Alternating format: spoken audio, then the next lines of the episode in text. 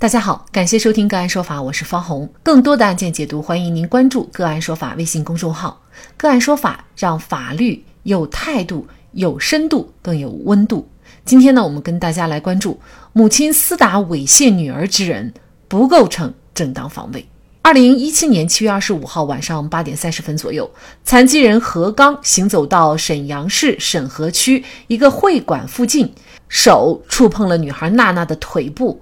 娜娜和母亲王娟认为何刚的行为属于猥亵，便上前和何刚理论。在此过程当中，母女二人与何刚发生了肢体纠纷，争执整个过程持续大概二十分钟。从现场录像看，娜娜母亲对何刚厮打次数比较多，何刚面部受伤，经鉴定构成轻微伤。当地公安机关受理该案以后，对何刚和王娟分别进行了处罚。沈阳市公安局沈河分局认定何刚存在猥亵他人及殴打他人的行为，针对猥亵行为拘留十日，殴打他人行为拘留五日，共计给予何刚行政拘留十五天。与此同时，沈阳市公安局沈河分局对王娟作出了拘留十日并罚款五百元的行政处罚。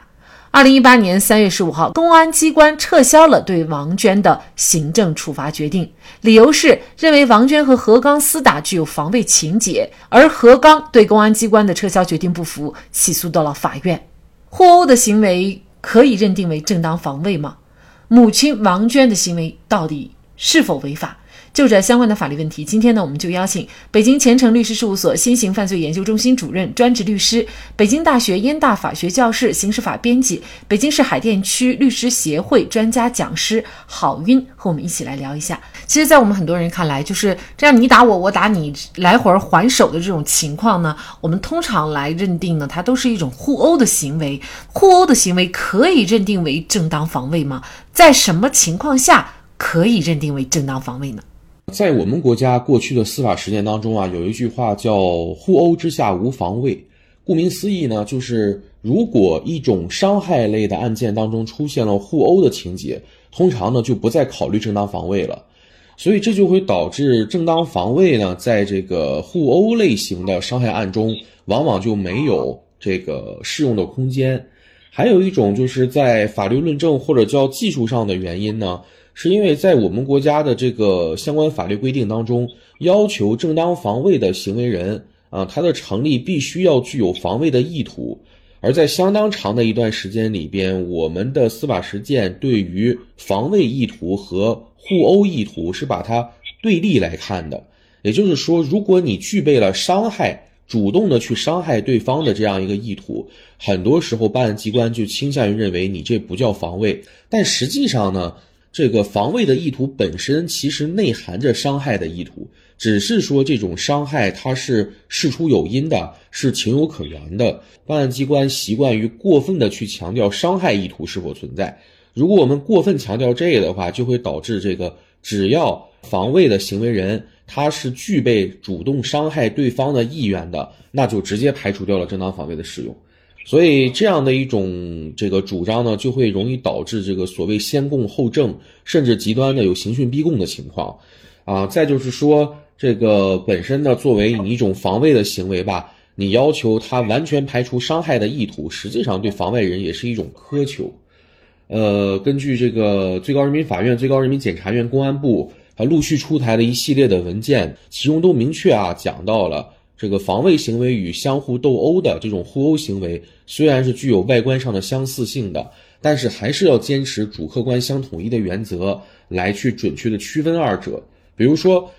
外观上是相互斗殴的这种伤害案件，我们也需要通过综合考量案发的起因啊，到底为什么打起来的？对冲突升级，双方人员是否有过错？比如说，有没有一种可能是一方实际上一直在避让啊，但是对方一直在。通过一些激烈的手段导致冲突升级，那么我们说防卫的这一方不得不去参与了所谓的互殴，那这种其实也可以认定正当防卫。再比如说你是否使用或者准备使用武器、凶器，再比如说你采取的暴力是否明显的不相当，通过这些情节的综合判断来认定行为人主观的意图和行为的性质。那么两高一部发的这些文件里还具体的列举了一些情况。比如说，因琐事发生的争执，这是我们最常见的。双方如果均不能保持克制而引发打斗的，对于有过错的一方，他先动手，而且手段明显过激的啊，或者一方先动手，对方努力的避免冲突的情况下，他还是继续侵害的，那么还击一方的行为一般就会被认定为是防卫。啊，双方因琐事发生冲突，冲突结束之后，一方又去实施不法侵害的，那虽然前面存在互殴的这样的一个情况，但是后边的这个不法侵害，我们对他仍然是可以实施防卫行为的，所以他这个本身还是需要综合来判断的。那么，女孩母亲王娟对何刚的这种厮打，她是否属于正当防卫呢？从这个目前公开的裁判文书来看啊，这个法院两审法院都没有认定防卫的情节。那么，按照我个人的这个判断呢，也是认为它并不属于严格意义上的正当防卫。为什么这样讲呢？因为正当防卫是指针对这个正在进行的不法侵害，去采取的一个制止不法侵害的行为。然而，在我们这个案件中，大家可以看到，这个母亲呢，为了保护女儿啊，或者说是为了给母女儿争取一个公道，而去对猥亵行为人啊，去实施的这个殴打的行为。但是在殴打行为发生之时，对方的所谓的猥亵行为其实已经结束，啊，所以在这个时间条件上，他就不满足这个正当防卫的实施必须要针对正在进行的不法侵害实施这个一条件，他就不满足。另外呢，从这个案件的事实来看，至少从法院的裁判文书这个描述来看，这位母亲呢确实存在一定的这个制止不法侵害或者说防卫意图以外的主观的目的。所以其实它是不符合正当防卫的构成要件的，但是呢，我们也发现了，在这个两审法院的这个判决之中呢，都认定，呃，行政机关做出的撤销行政处罚的决定没有问题。这是为什么呢？法院认为，从原被告双方提交的事发当时的录像材料来看，母亲确实与行为人发生了肢体冲突啊，造成了轻微伤，但是呢，这个起因是因为行为人与啊，与母亲的女儿之间啊，这个存在一定的呃肢体碰触啊。当然，法院也很严谨，没有说这种肢体碰触一定就是猥亵。法院认为，母亲呢出于保护女儿的这种本能是人之常情，可以理解的，进而发生了与这个行为人厮打的行为。法院认为呢，这不同于一般意义上的故意殴打他人的行为。比如说，《行政处罚法》第三十三条第一款的后段就明确规定了，初次违法。且危害后果轻微并及时改正的，可以不予行政处罚。那么本身母亲是这个打电话报警，那她就是愿意把这样的一些纠纷置于国家公权力的依法处置的程序之中。同时呢，这也是一种偶发的厮打行为，而后果呢又刚好是一种轻微伤，本身比较轻微，所以它是属于行政处罚法规定的可以不予行政处罚的这种。对象的同时，我们可以看到二审的判决，其中还加了这么一段话，很值得我们深思。他说：“需要指出的是，第三人在认定女儿受到侵犯的情况下，与原告发生厮打，属于私力救济；在其女儿已经报警的情况下，应等待公安机关的处理。私力救济行为不应受到鼓励。”他这句话的意思其实就是，虽然这位母亲的行为我们情有可原，不对她进行行政处罚。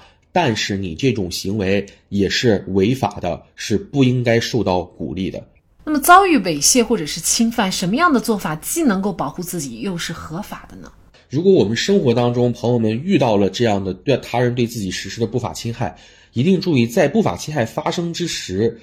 可以勇敢的去击，这没有问题。但大家需要注意的是自己的反击的这个限度啊，通常呢。只是以制止对方的不法行为为这个上限的。那么，当然，如果对方出现了这个行凶、强奸等等一系列法律规定的过分严重的不法侵害的话，那么防卫行为是没有上限的啊，这个是例外情况。但通常我们的防卫是基于制止对方的目的，而不是出于打击报复，或者说是。啊，对方已经彻底放弃这个不法侵害了，并且也已经有效压制对方的情况下，你还进一步去实施，那你这个行为虽然是防卫，但也有可能构成防卫过当。防卫过当还是可能承担法律责任的。另外呢，就是如果对方的不法侵害已经停止了，广大朋友最好的做法就是赶紧报警，把这样的一个明显的不法侵害的行为纳入到国家公权力的。合法处置的程序当中，